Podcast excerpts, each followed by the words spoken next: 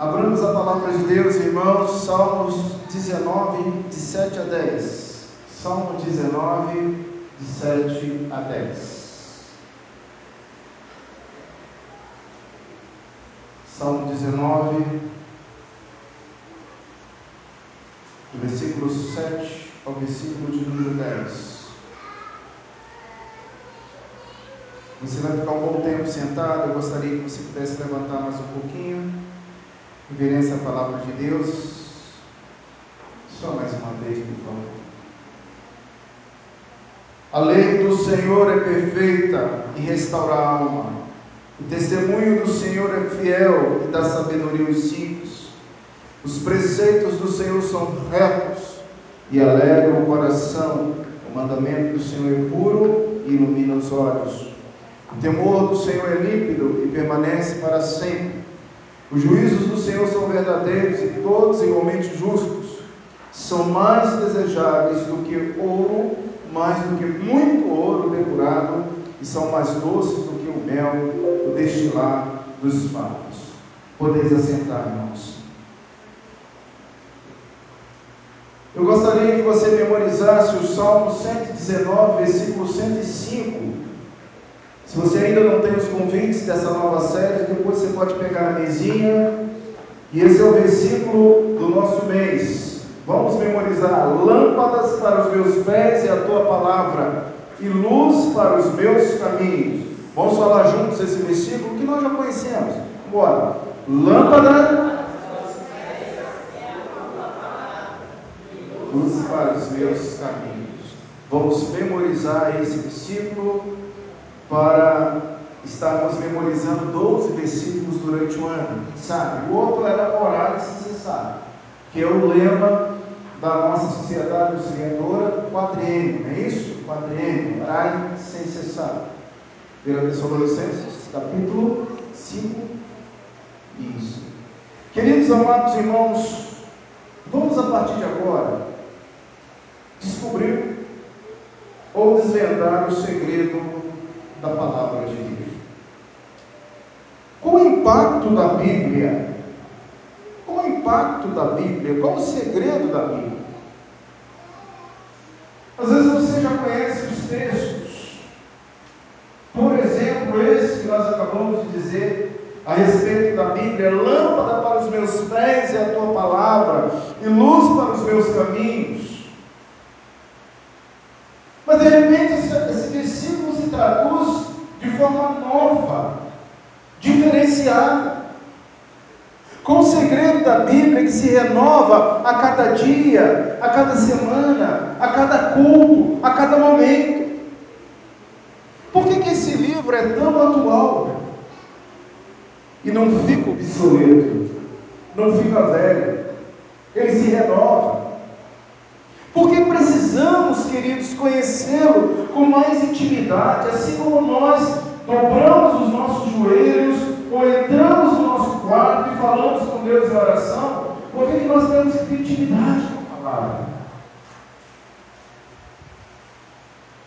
A Bíblia deve ser lida e ela deve ser praticada pela igreja, pois somente saberemos o que é certo e o que é errado lermos a palavra de Deus.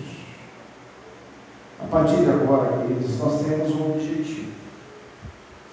O mês de fevereiro, eu gostaria que você pudesse pegar a palavra de Deus e começar a ler com a vontade, com o desejo, como aquele que descobriu algo precioso, como um mel que nós provamos, como o pão vivo que desceu do céu.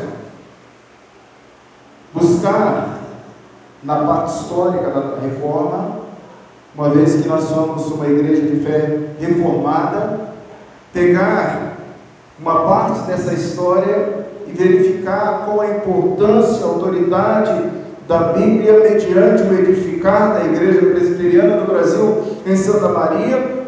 E hoje, nessa noite, meu objetivo é produzir na nossa mente que a palavra de Deus nos leva a um arrependimento isto é uma mudança radical. Todas as vezes que nós lemos a palavra de Deus, nós precisamos de uma mudança radical. E é assim que nós devemos entender. A Bíblia atinge a nossa mente para que nós possamos ter orientações ah, que venham produzir o arrependimento. Mas eu gostaria que você orasse por mim agora, que pregar é uma grande responsabilidade.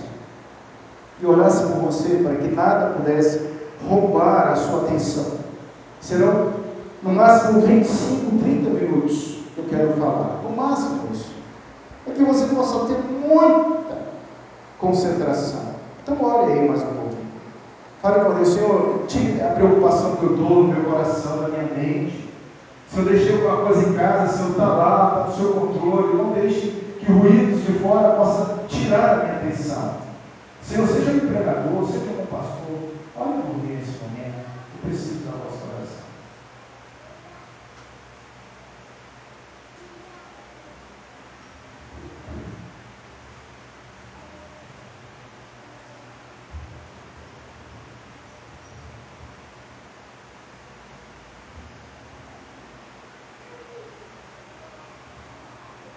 Senhor, me humilhe, Pai. Eu sou servo. Preciso de Ti, Pai. Da Tua graça. Ó Deus, traz luz ao nosso pensamento. E luz, Pai, como os autores, no caso, o salmista que escreveu esse Salmo 19, Senhor. E principalmente, Pai, aplique aos nossos corações. Eu suplico agora, Senhor. Em nome de Jesus. Amém. Nós não precisamos de nenhum outro livro a não ser as Escrituras. Somente as Escrituras. Sola Escrituras. Amados, é fundamental retornar à reforma.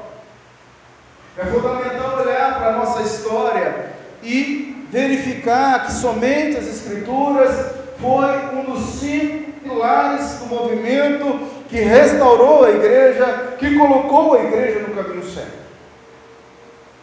Você lembra dos solas? Fale comigo, sola escritura, sola gratia, sola fides, sola Cristo, sola de glória. Somente a Deus toda glória. Cinco princípios da reforma e quem sabe ao longo da nossa jornada, uma hora a gente faça uma série para cada uma desses princípios da fé reformada que manteve e que mantém a igreja no caminho certo. A princípio, hoje nós vamos estudar somente sobre a só escritura, isso é a autoridade da Bíblia. Eu quero dizer que naquele período em que estava acontecendo a reforma, era importante entender três coisas. Primeiro, a autoridade da Bíblia. Autoridade da palavra. Naquele período, a igreja se colocava acima da palavra. A igreja era a, a, a mestra, a igreja era que ditava a própria palavra, e os reformadores vêm dizer assim: não, a Bíblia existe não por causa da igreja. A Bíblia existe para trazer luz à igreja e não o oposto. Os reformadores, eles vão traduzir a palavra de Deus colocando em primeiro lugar a autoridade bíblica, sendo superior da igreja, a tradição da igreja, e eles afirmavam que contra a fé ou ensino católico, apostólico romano, que ensinava que a igreja era superior, eles traziam agora a palavra de Deus que estava acima da própria igreja. Lutero, queridos, encontrou a Bíblia aos 20 anos. E quando ele acha a Bíblia, ele, naquele costeiro, ele, ele vai, ele lê, ele relê e relê de novo a palavra de Deus, numa grande alegria, aos 20 anos. É possível que o seu menino hoje, já com 3 anos, já tenha uma Bíblia dentro de casa. E a Bíblia hoje está no celular, nos aplicativos. A Bíblia hoje é fácil de encontrar, é fácil de comprar. Eu quero ver quantos tem mais de três Bíblias em casa levando a moça? Mas todo mundo. Mas aquele tempo de Lutero, somente os, os, as autoridades religiosas é que tinham acesso à Bíblia. E daí manipulava a Bíblia, distorcia os seus ensinamentos, porque o segundo aspecto que os reformadores vão trabalhar é o livro exame da palavra de Deus, somente as Escrituras, porque você tem liberdade de examinar. Ler, reler, examinar, entender o que Deus está falando. Esse foi o segundo aspecto. E o terceiro aspecto da fé reformada, dos reformadores, é que a Bíblia, a hermenêutica da Bíblia é por ela mesma. A Bíblia ensina a própria Bíblia. É um livro único, de Gênesis a Apocalipse. Nós não podemos, irmãos, pegar um versículo e interpretá-lo de modo isoladamente. A Bíblia, ela deve ser interpretada no seu todo, no seu conteúdo por inteiro. Por isso, hoje, nós temos, queridos, algumas seitas, algumas heresias que são ensinadas dentro das próprias igrejas no atual século XXI, porque interpretam um texto fora de contexto, esse texto agora passa a ser o que? Um pretexto. A interpretação da palavra de Deus, já os reformadores ensinaram, é a própria palavra. A Bíblia interpretando a própria Bíblia. Só a Escritura nasce dentro desses três aspectos: autoridade da Bíblia, interpretação da Bíblia pela própria Bíblia e o livre que nós deveríamos ter da palavra de Deus. Eu chamo a sua atenção agora que uma coisa muito importante. Salmo 19. Olha o Salmo 19. Esse Salmo 19 tem sido estudado pelos teólogos como um eixo em que norteia algo que a teologia trabalha, que nós conhecemos, que é a revelação natural. O Salmo 19, queridos, é mencionado dentro do compêndio de, de ensino, de, de revelação, como sendo ah, o modo pelo qual Deus se revela. Primeiro, revelação natural. Do versículo 1 ao versículo de número 6, nada mais é do que Deus se mostrando de forma natural. O salmista começa escrevendo assim: os céus proclamam a glória de Deus, e o firmamento anuncia as obras das suas mãos. Um dia discursa outro dia, uma noite revela conhecimento a outra noite, não há linguagem, nem há palavra, e deles não se ouve nenhum som. No entanto, por toda a terra se faz ouvir a sua voz e as suas palavras até os confins do mundo. Aí pôs uma tenda para o sol, o qual, como noivo que sai dos seus aposentos, regozija-se como herói, a percorrer o seu caminho, principia numa extremidade dos céus e até a outra vai o seu percurso, e nada reforma ao seu calor. Meus queridos, só esses seis versículos seria suficiente para falar da essência de Deus. Quem é Deus? O ser de Deus. A revelação natural seria suficiente para dizer para nós, seres humanos, ó, há um Deus majestático, um Deus que está sobre todas as coisas, um Deus que se projeta, um Deus que intervém na história, um Deus que ninguém pode justificar que ele não existe. A existência de Deus, os seus mandamentos, como devemos viver nesse mundo. A Bíblia é o manual da existência humana, sendo uma revelação especial. E aí, dentro desse texto, do Salmo 19, que trata o aspecto da revelação natural, fala da revelação especial, só na Escritura. Somente a Bíblia é uma revelação especial. Mas antes da gente tratar da revelação especial, que está no versículo 7, até o versículo de número 11, é importante entender um pouquinho da revelação natural. Versículo 1, João Calvino, em seu comentário ao livro dos Salmos, Calvino ele diz assim: Os céus declaram a glória de Deus. Vai olhando como é que está o versículo, porque ele trabalha de forma original algumas mudanças importantes. E ele diz assim, Calvino, e a expansão proclama a sua obras.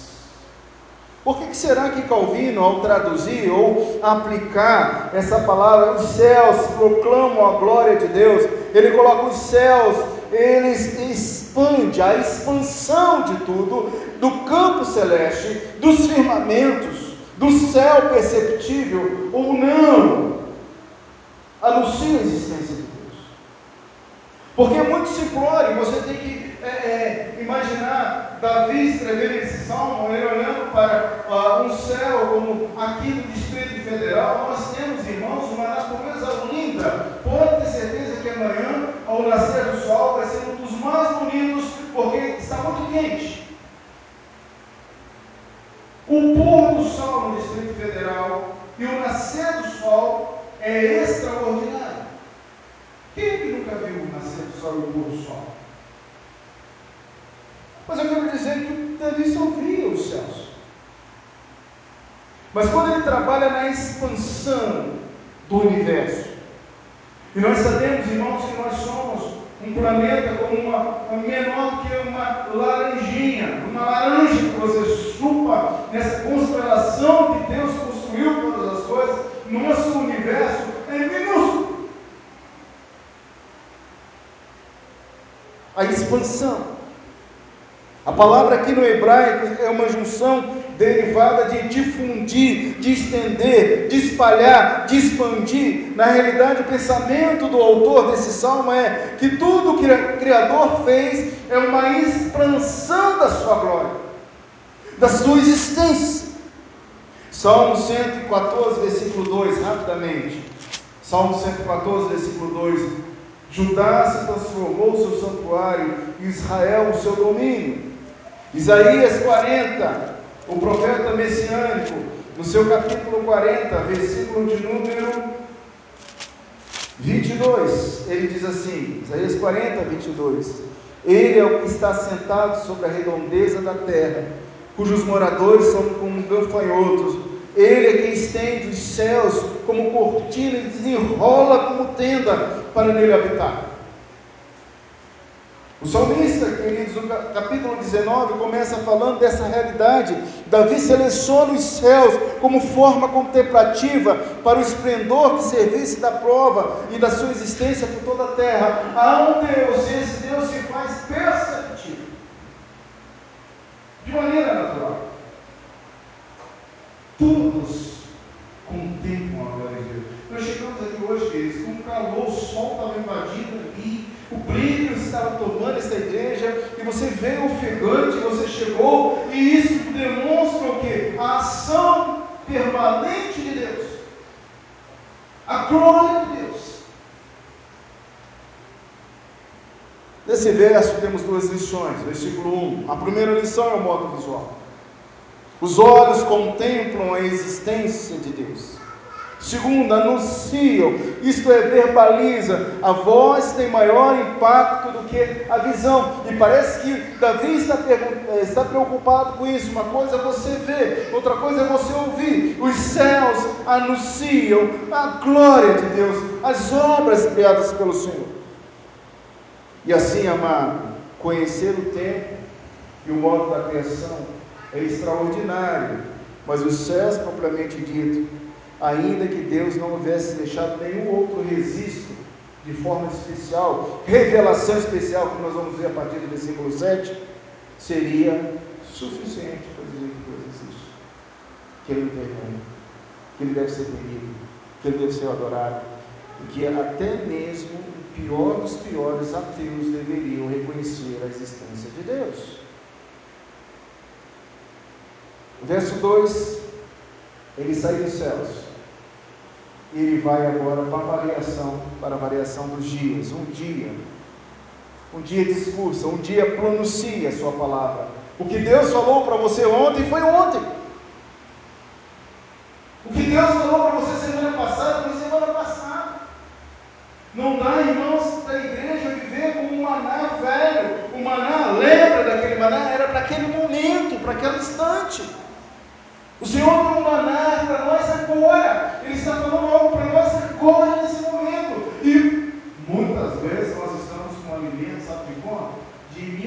1985.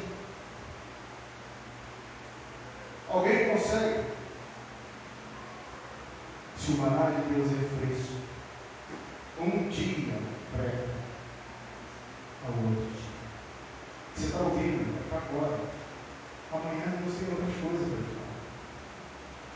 Veja, a oração é eu falando com Deus. A Bíblia é Deus falando com? Hum. É de suma importância. Versículo 4. 3. Não há linguagem nem a palavra. Não, não, onde? Onde sua voz não é ouvida. Davi, ultrapassar a sua comparação, mostra a eficácia do testemunho dos céus, que dão ao Criador a essência de sua linguagem, e para as nações que não possuem línguas diferentes, os céus possuem uma única língua e ensina a todos os homens. Preste atenção, o mesmo céu que você vê aqui no Brasil, de língua portuguesa, é o céu do italiano, é o céu do americano, é o céu do russo, é o céu de qualquer um, qualquer parte desse universo. E o céu anuncia a existência de Deus sem a barreira da comunicação.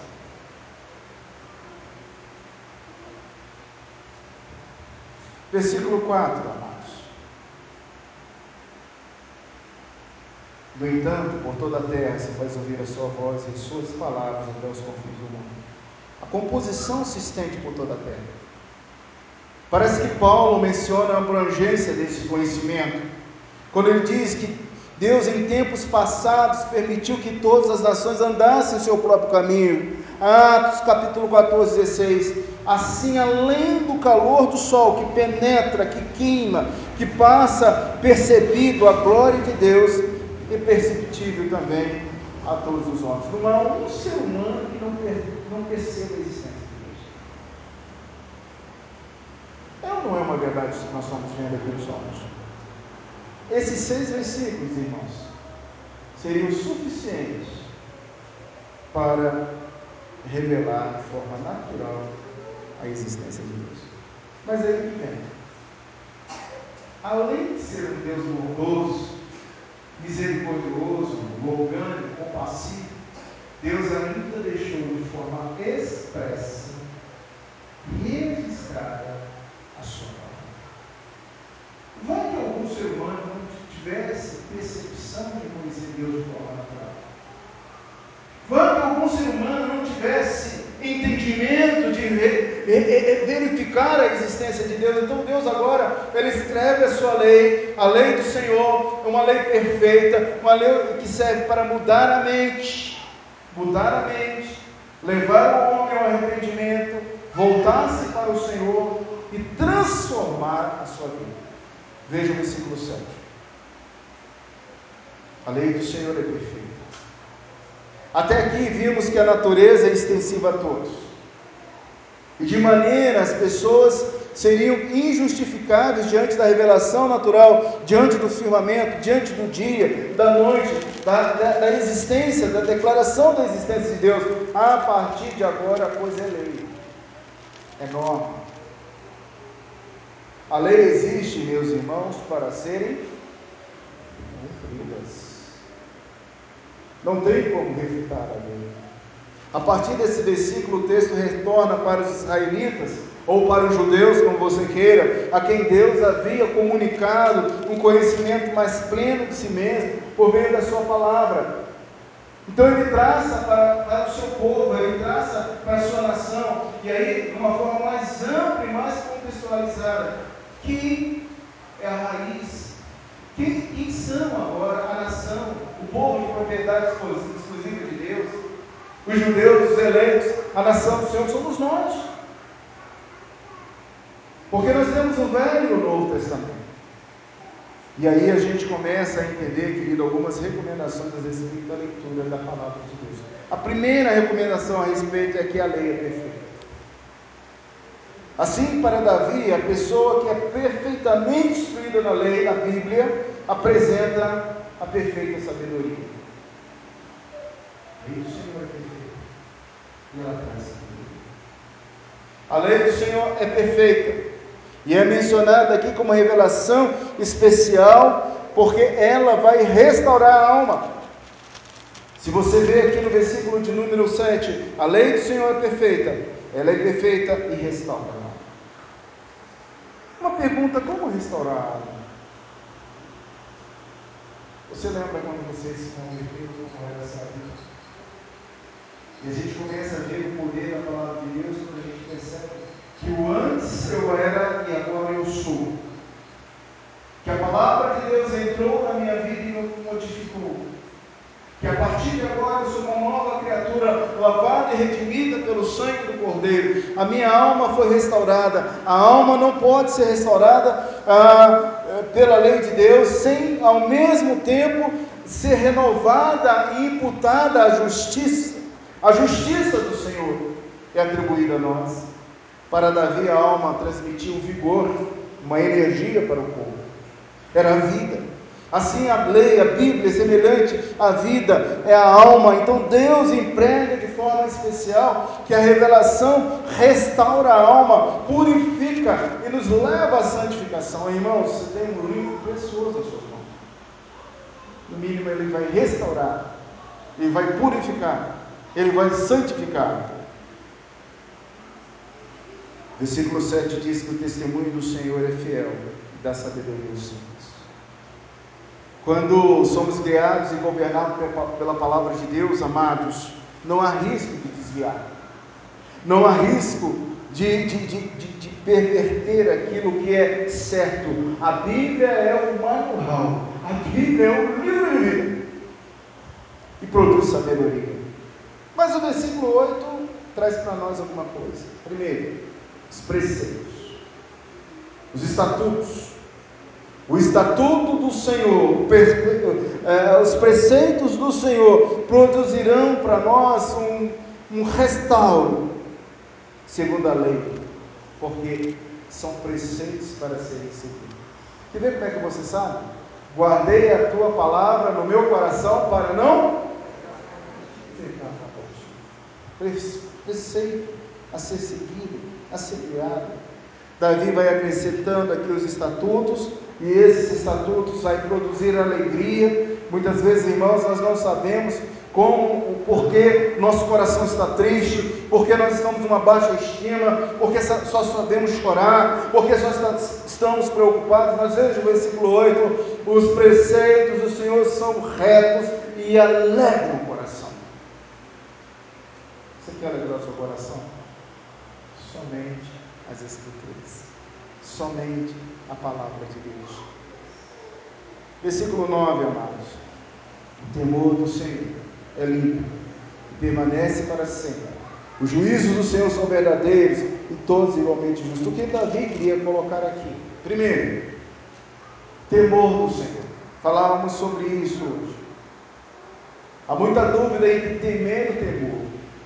Mas quando nós lemos que o temor é o modo que agrada a Deus, Davi mostra como Deus deve ser servido, nada mais um modo ativo de como devemos temer a Deus, com temor ao nosso coração. Muitos temem a Deus de forma pervertida, através das falsas religiões, dos falsos ensinos, mas a palavra de Deus é a revelação especial que nos faz temer ao Senhor, e isto na realidade prova muitas vezes a ira de Deus contra esses falsos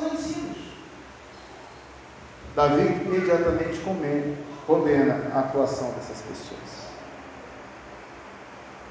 E por terminar, queridos, versículo de número 10, são mais desejados do que o ouro. O ouro é símbolo de riqueza, o ouro é símbolo de poder, o ouro é símbolo de quê? De aquisição, de posição, de status. O que é ter nas mãos algo que, é, que vale muito, mas muito mais do que o ouro? Você já parou para pensar isso? Que a Bíblia, o salmista enaltece a palavra de Deus, a lei do Senhor, dentro do seu espírito de doçura, dentro do seu espírito de, é, é de realização, e ele separa a lei da esperança, do perdão, e fala que em Cristo devemos ter a percepção da palavra que é doce como Amém? Considerações finais desse texto.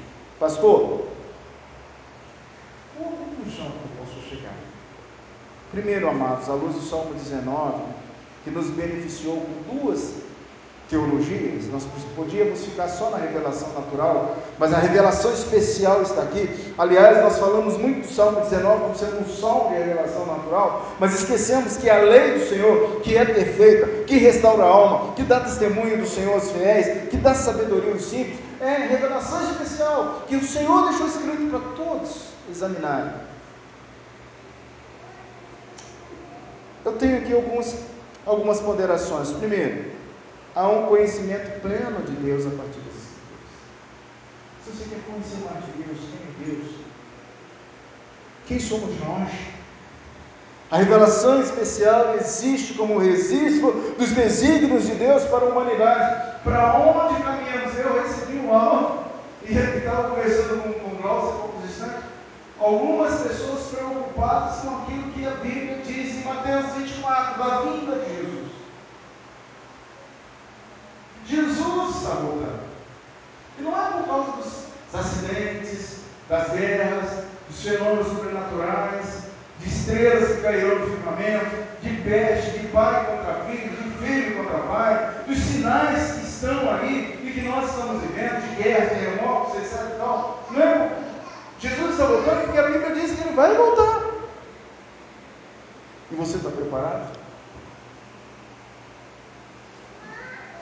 Segundo, a Bíblia é perfeita. E nela encontramos todas as respostas para os nossos questionamentos. Amado, quais são os seus questionamentos nessa noite? Os nossos questionamentos. A palavra de Deus, em terceiro lugar, restaura a alma, santifica, purifica nosso ser. Em quarto lugar, dá testemunho aos fiéis. Em quinto lugar, os estatutos são retos e alegram corações. Em sexto lugar, são considerações finais temer e servir com alegria, pois os juízos do Senhor são verdadeiros e todos igualmente. E em sétimo lugar, amados, a preciosidade da palavra é superior ao ouro e ao mel. Isso significa que não existe bem material que vale mais do que a palavra de Deus. E olha, quando eu perguntei quantas Bíblias você tinha em casa, você falou que tinha até mais de três Bíblias. Isso significa que nós somos ricos três vezes mais. Na minha pergunta como está a intimidade com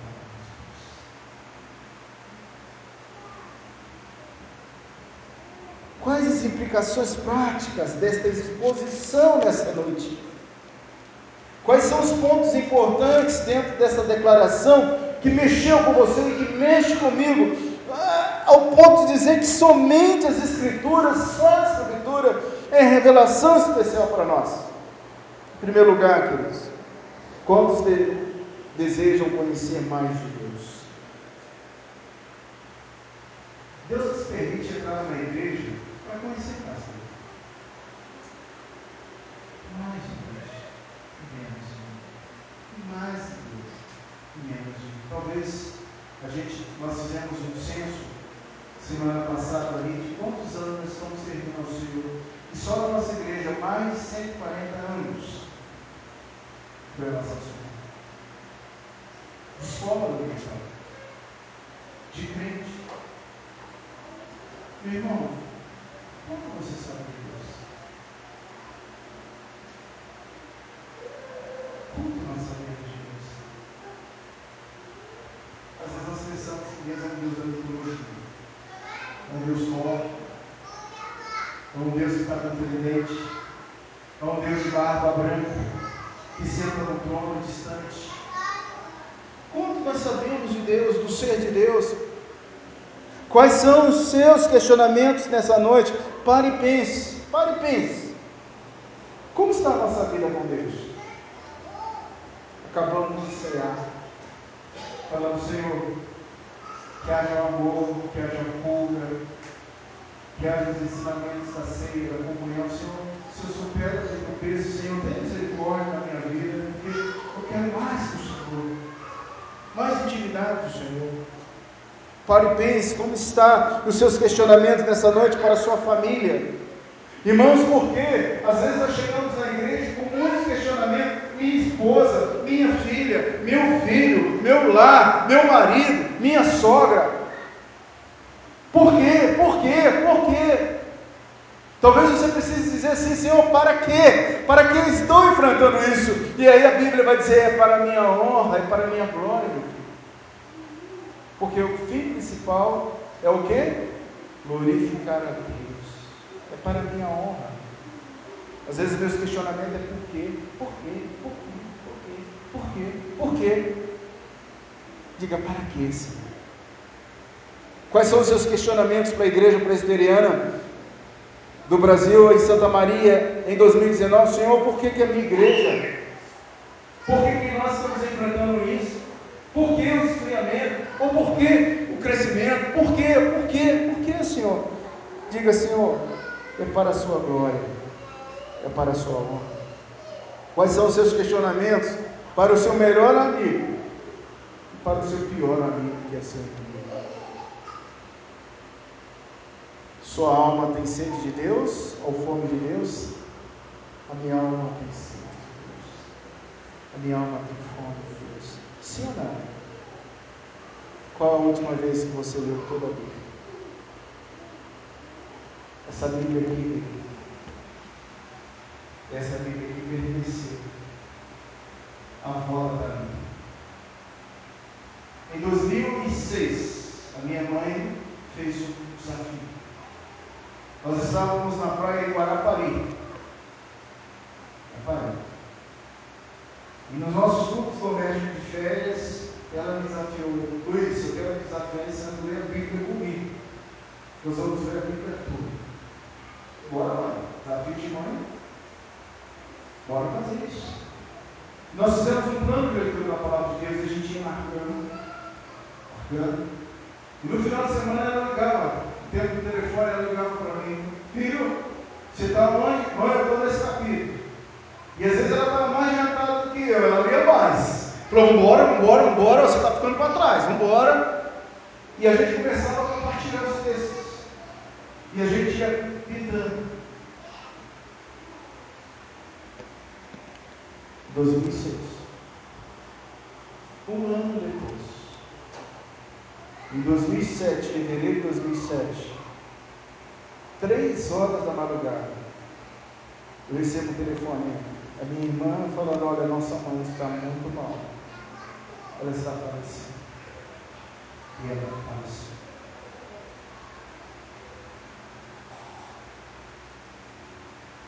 um dia. Só que ela terminou em janeiro. E eu terminei em abril de 2007. Ela marcou toda a leitura. Quando eu peguei essa vida, eu chorei. Porque eu amo ela desafiou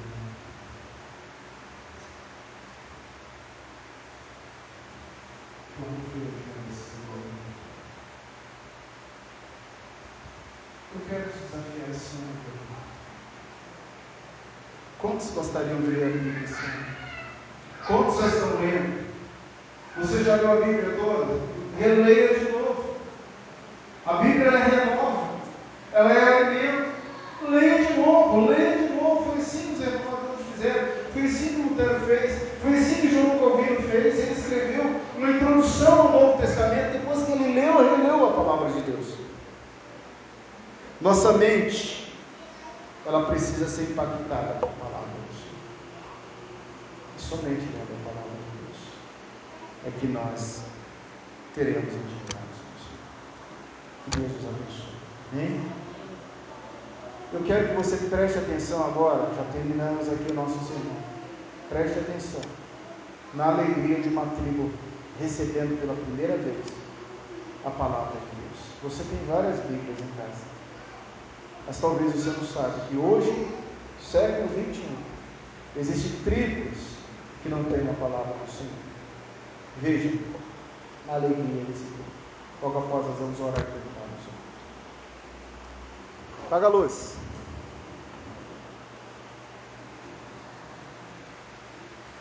Mets Soca. Traffic advisory running now crossing the ridge uh, just Salem, 1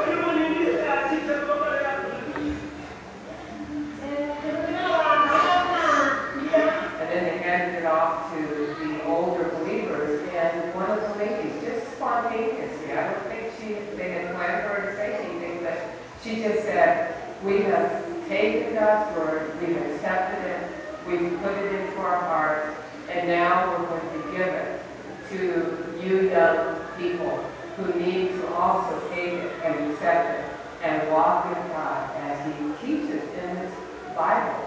You know, so handed it off to the younger uh, believers, and uh, you know, the the crying and the sobbing that took place there was just it was something totally unexpected to me because I knew they would be happy, but the the emotion that came out was just so overwhelming to me. I thought, we have no idea. You know, we have had the Word of God for so long. We have taken it for granted. We, we, we have resources, we have translations, we have, you know, all these different things, and we don't, we don't cherish it. We don't realize what precious gift we have in both in our hands. And these guys were realizing that and saying, God, you've come to us through the Word.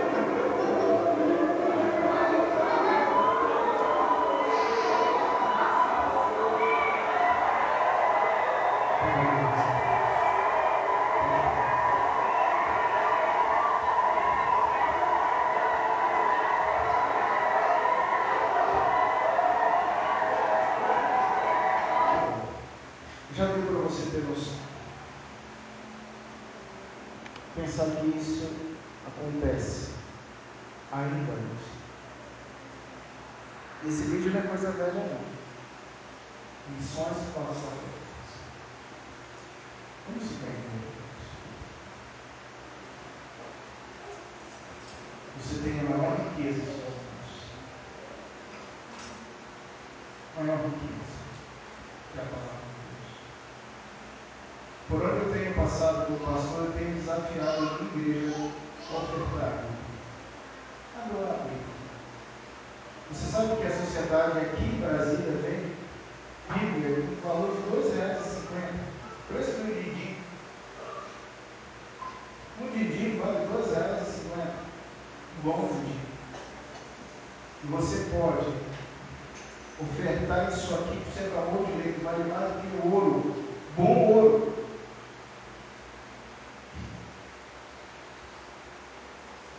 Ó Deus, que nós possamos ter essa alegria quando eu ofertar a palavra do Senhor. Ler essa palavra. Somente essas palavras.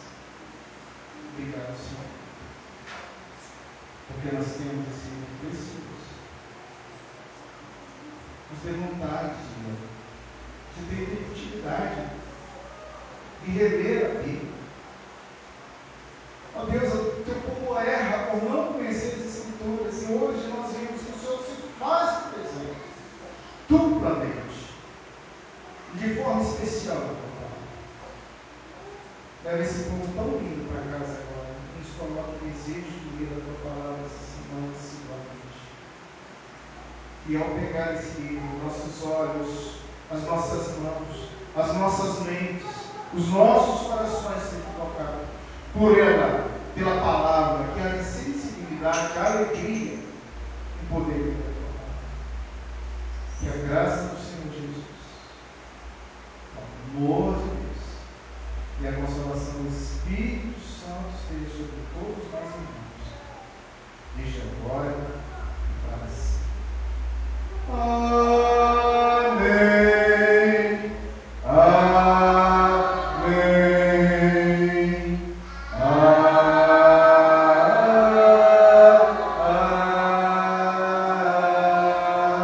Amém. Podemos assentar, queridos. Eu quero agradecer de coração a presença de todos os nossos irmãos que estão aqui nesta noite. E eu sei que o Ministério do Louvor tem alguns cânticos para cantar, nós vamos colocar no início do culto semana que vem. Sai às três. Quero agradecer o Robson, a Tainã, a Cecília, a Bruna, a Brenda, a Ana. Isso? Obrigado, família linda. Nosso irmão esteve com a gente durante essa semana. Que Deus abençoe grandemente vocês. Sejam muito bem-vindos aí. Vamos falar para eles? Sejam bem-vindos em nome do Senhor. Tá? Deus abençoe vocês. Muito obrigado mesmo. Amados, que Deus te abençoe, te dê uma excelente semana. Está muito calor. Né? A gente deixa para cantar no próximo culto bastante canto de louvor. E essa semana, terça-feira, eu tenho um encontro com algumas pessoas né, para a gente começar o nosso curso de liderança. Então, se você receber uma carta, ou se você quer fazer aí o curso de liderança, venha terça-feira, 20 horas, para a gente começar o nosso, nosso treinamento. Tá bom? Para os nossos enfermos, alguns irmãos e irmãs estão viajando. Aqui a, a nossa irmã Sônia viajando, a nossa irmã Célia viajando. Então que Deus possa trazer esses irmãos de segurança e outros que são enfermos também, que Deus possa cuidar. Bom, obrigado, com todos na paz do Senhor. Não precisa sair correndo não, ali atrás, não sei se tem cafezinho hoje, mas geralmente tem tempo, eu já falou que tem um cafezinho. Você é convidado a tomar um cafezinho, uma água geladinha, ok? Então não precisa sair correndo. Deus abençoe a todos até a nossa, nosso próximo encontro. E ali atrás tem os convites da série. Leve, distribua, convide, tem muita coisa boa para a gente estudar sobre as escrituras do dele. Abraço a todos. Deus abençoe.